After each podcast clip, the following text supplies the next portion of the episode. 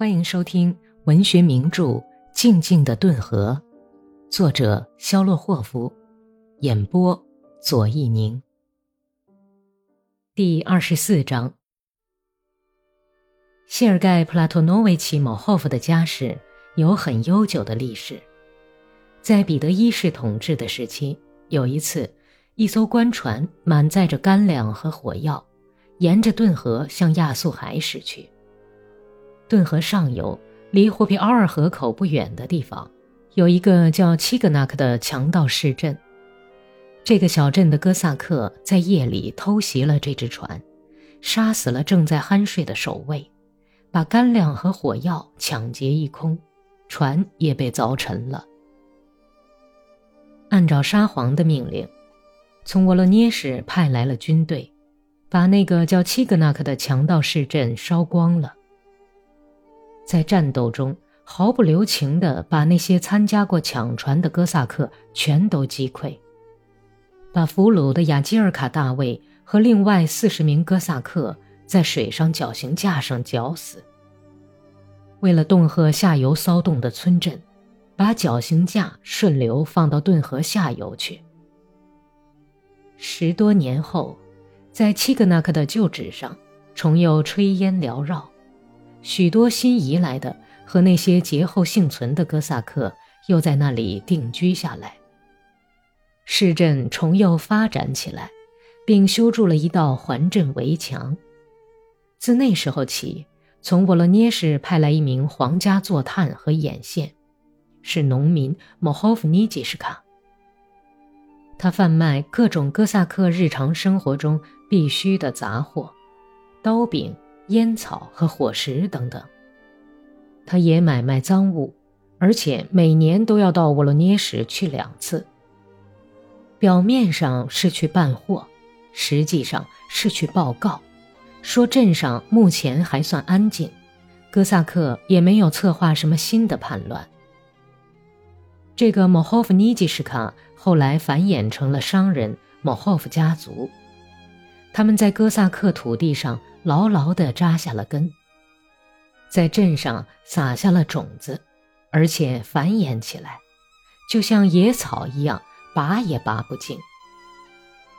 他们神圣地保存着沃罗涅什督军派遣他们的祖先到这个叛乱集镇时颁发的已经破烂不堪的证书。如果不是谢尔盖·普拉托诺维奇的祖父还在世时的一场大火。把藏在神龛里装着证书的锦匣烧掉的话，也许会一直保存到今天呢。谢尔盖的祖父因为喜欢赌博，弄得倾家荡产。他原要重振家业，可是大火又把他所有的财产都烧光了，所以谢尔盖就不得不重新创业。他埋葬了瘫痪的父亲以后。拿一个已经破损的、尽是麻坑的卢布做本钱，干起事业来。起初，他走村串巷，收购猪鬃和鹅毛，过了五年苦日子，一格比一格比的欺骗和榨取附近各村的哥萨克。可是后来，他不知怎么的，摇身一变，收破烂的谢廖什卡就成了谢尔盖·普拉托诺维奇了。他在镇上开了一个小杂货铺，和半疯半傻的神父女儿结了婚，拿到一笔相当可观的陪嫁钱，又开了个布店。谢尔盖的布店开的正是时候。依照军区政府的命令，开始把顿河左岸各乡镇辖区内的哥萨克整村整庄的迁到右岸来，因为左岸的土地贫瘠。都是像石头一样硬的黄沙地。一个新的克拉斯诺库特斯克镇发展起来，新建房舍天天在增加，在与原属地主土地交界的地方，在齐尔河、黑河和弗罗洛夫卡河的两岸，在草原上的山谷和洼地里，一直到乌克兰小村庄一带的广阔区域内，出现了许多新的村庄。过去买东西常要跑到五十多俄里以外去，可是现在这里开了一家新铺子，一水儿的新松木货架，架子上摆满了诱人的布匹绸缎。谢尔盖的事业就像一支拉满了三排键的手风琴一样，全面的发展起来。除了布匹绸缎以外，凡是乡民的朴素生活必需的一切东西，他都贩卖：皮革制品、盐、煤油。和服饰用品一应俱全。近来连农业机器都卖了。从阿克萨伊斯克的工厂里运来的收割机、播种机、犁、风车和选种机，都整整齐齐地排列在临时搭起的漆成绿色的夏季店门前。当然，别人口袋里的钱是很难计算的，但是看得出。机灵的谢尔盖的生意赚了很多钱。三年后，他开了一个粮店。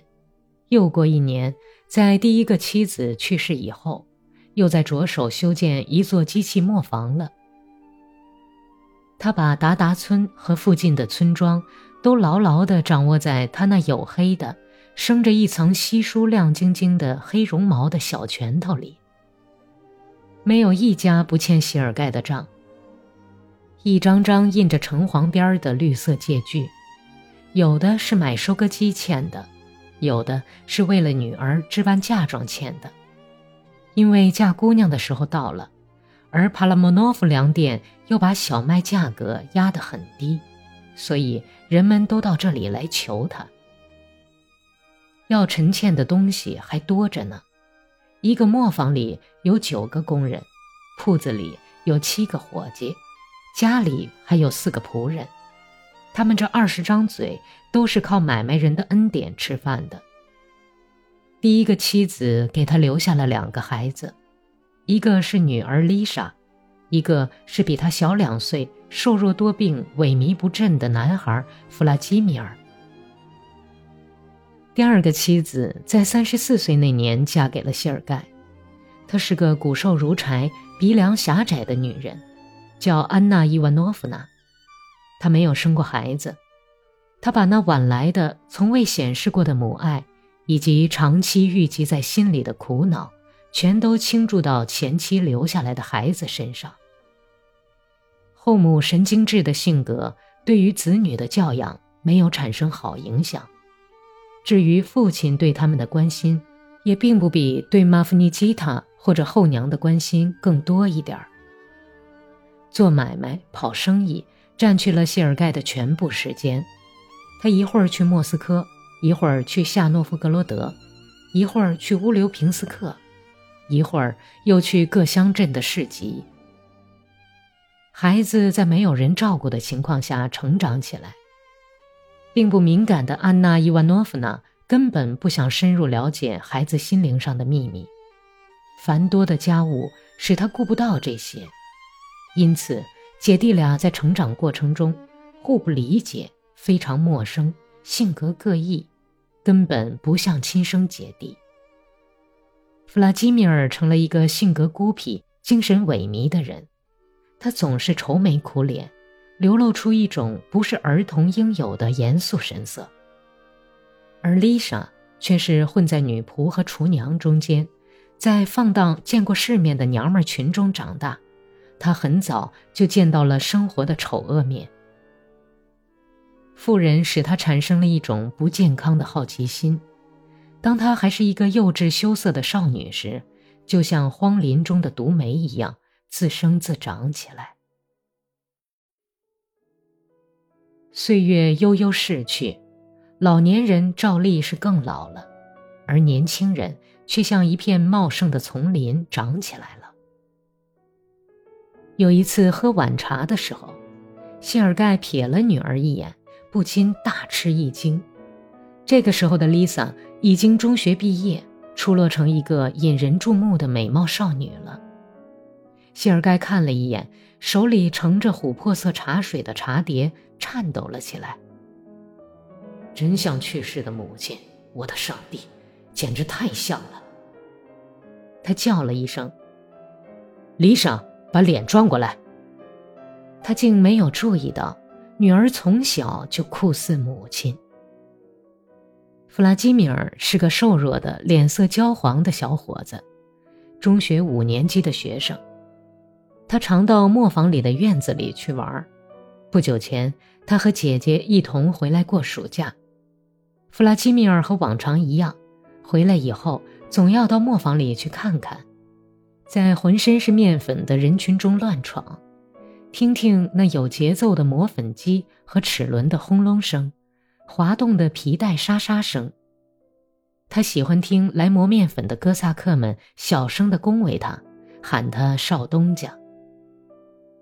弗拉基米尔小心地绕过满院子的牛粪堆和车辆，走到木栅门口，忽然想起来还没有到机器间去过，他就又转回来了。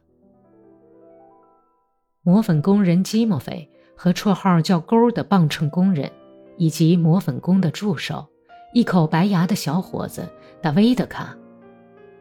他们都把裤腿卷到膝盖上面，正在机器间入口处，红色储油罐旁边和着一大堆粘土。东家，勾露出嘲笑的神情，向他问候道：“你们好啊。”你好啊，弗拉基米尔。你们这是在干什么？我们在和泥呢。达维德卡艰难地从散发着牲口粪臭味的黏泥里往外拔着腿，恶意地微笑说：“哼，你爸爸舍不得花一个卢布去雇女工，就逼着我们来干这种活儿。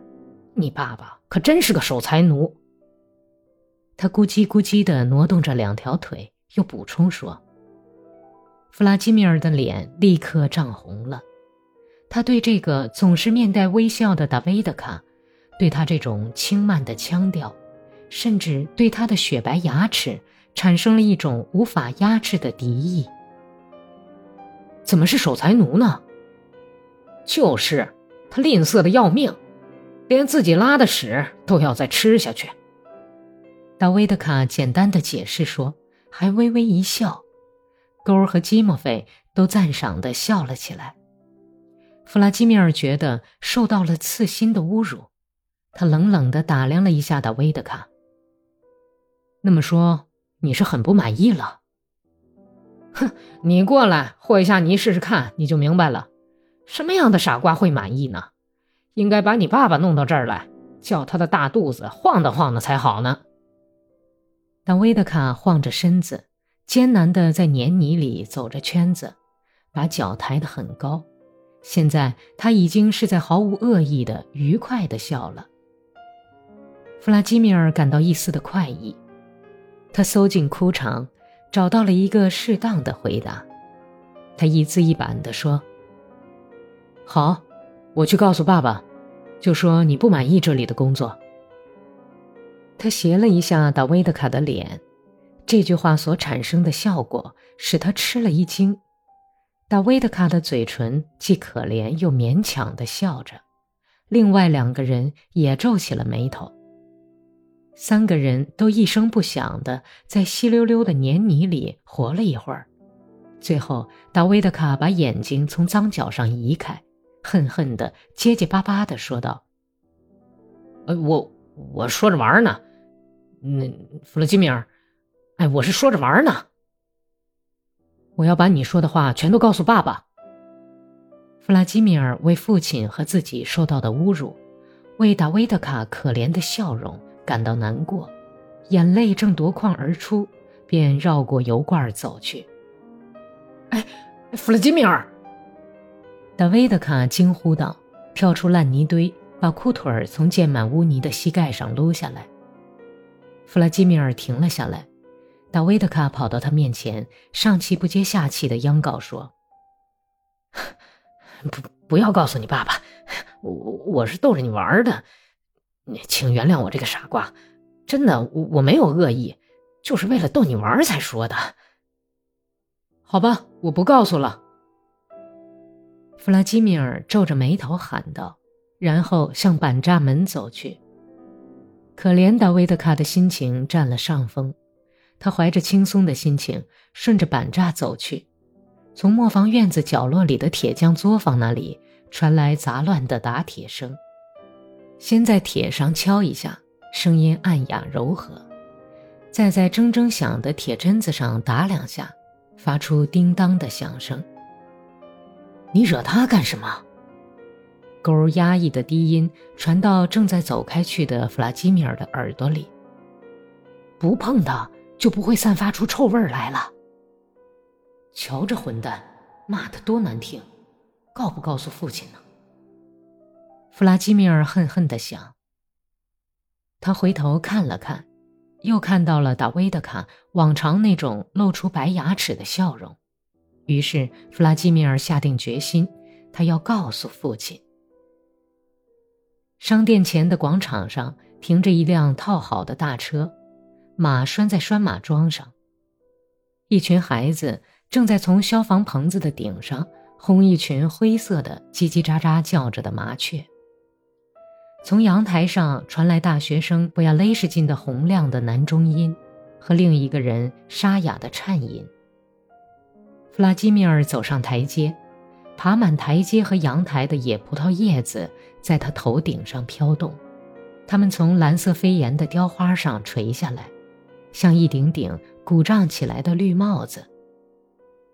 博亚雷什金摇着剃得光光的紫红色的脑袋，对坐在他旁边的年轻的但是却留着大胡子的教师巴兰达说道：“虽然我是一个哥萨克农民的儿子。”对一切特权阶级怀有一种非常自然的仇恨，可是您简直想象不到，读他的作品，我觉得非常可怜起这个垂死的阶级来了。我自己几乎要变成贵族和地主了。我狂热地研究起他们理想中的妇女，为他们的利益担心。总而言之，鬼知道是怎么一回事儿。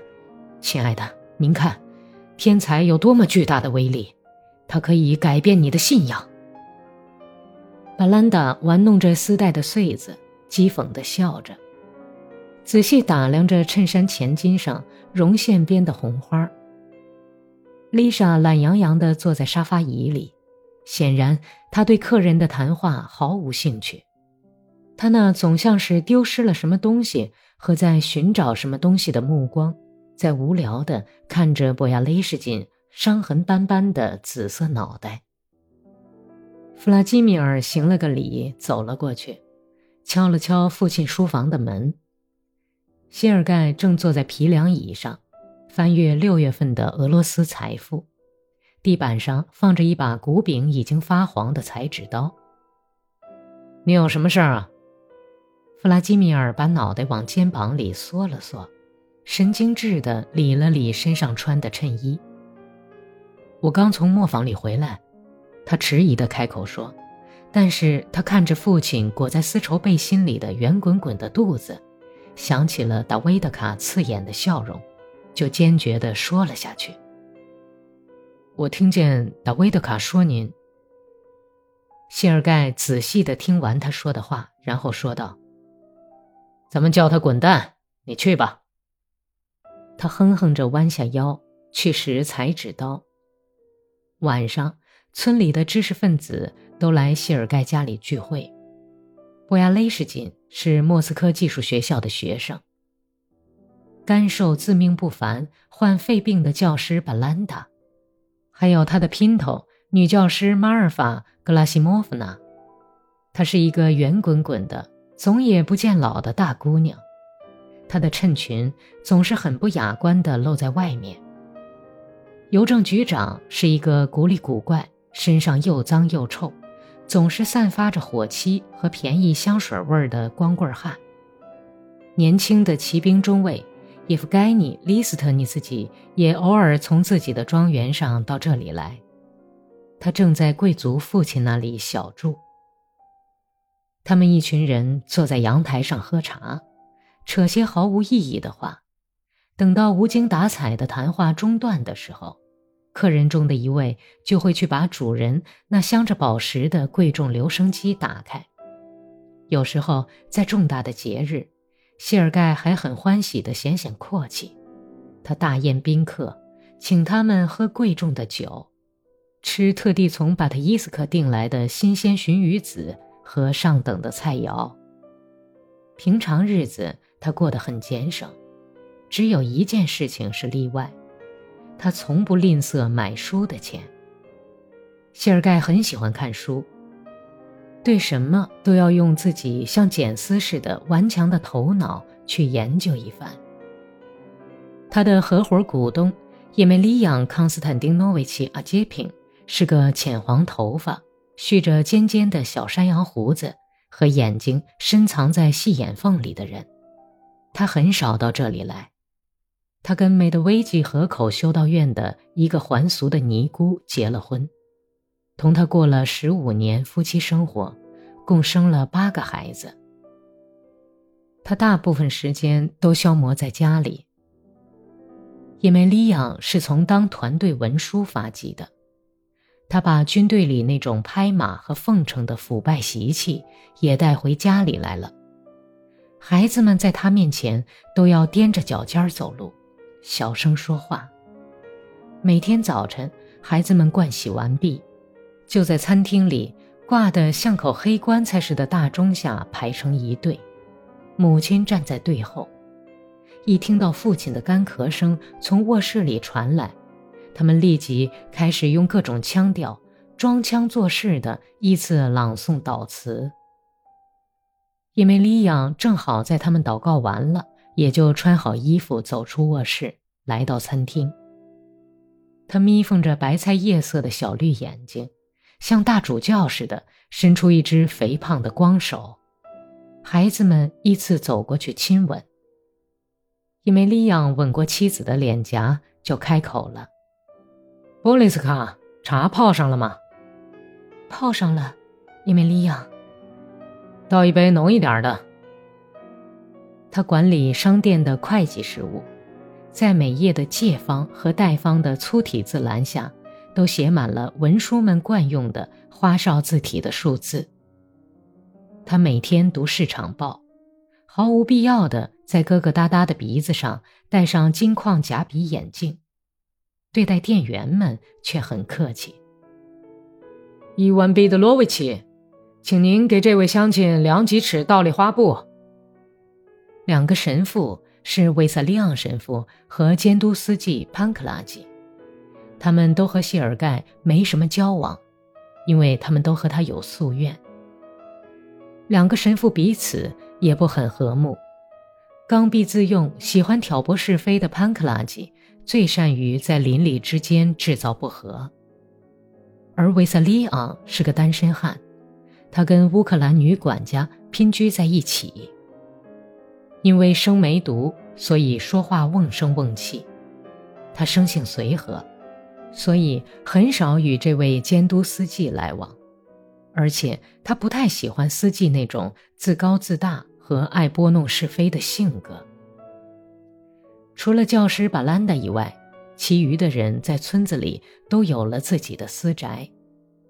某霍夫那油漆成蓝色的薄铁顶的宅子坐落在广场上，商店就在家对面，耸立在广场正中央。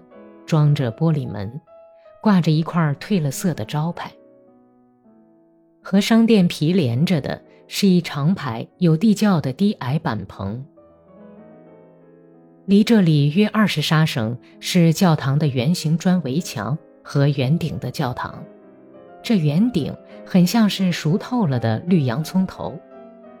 教堂对面是一带粉刷的庄严肃穆的学校围墙。和两座漂亮的房子，一座是浅蓝色的，花园的木栅栏也漆成同样的颜色，那是潘克拉基斯基的；另一座是褐色的，有雕饰的围墙和宽大的阳台，那是维萨利昂神父的。然后从这个街角直拐到另一个街角，是阿基平的怪模怪样、狭长的二层小楼。再过去就是邮局。哥萨克的草顶或铁皮顶的家舍，屋顶倾斜，上面装着一只生锈的铁公鸡的磨坊。村子里的人关上里里外外的百叶窗，过着与世隔离的幽静生活。如果不去做客，天一黑就把门拴上，放开铁链锁着的狗，寂静的村子里就只听到更夫的梆子声了。本集播讲完毕，感谢收听。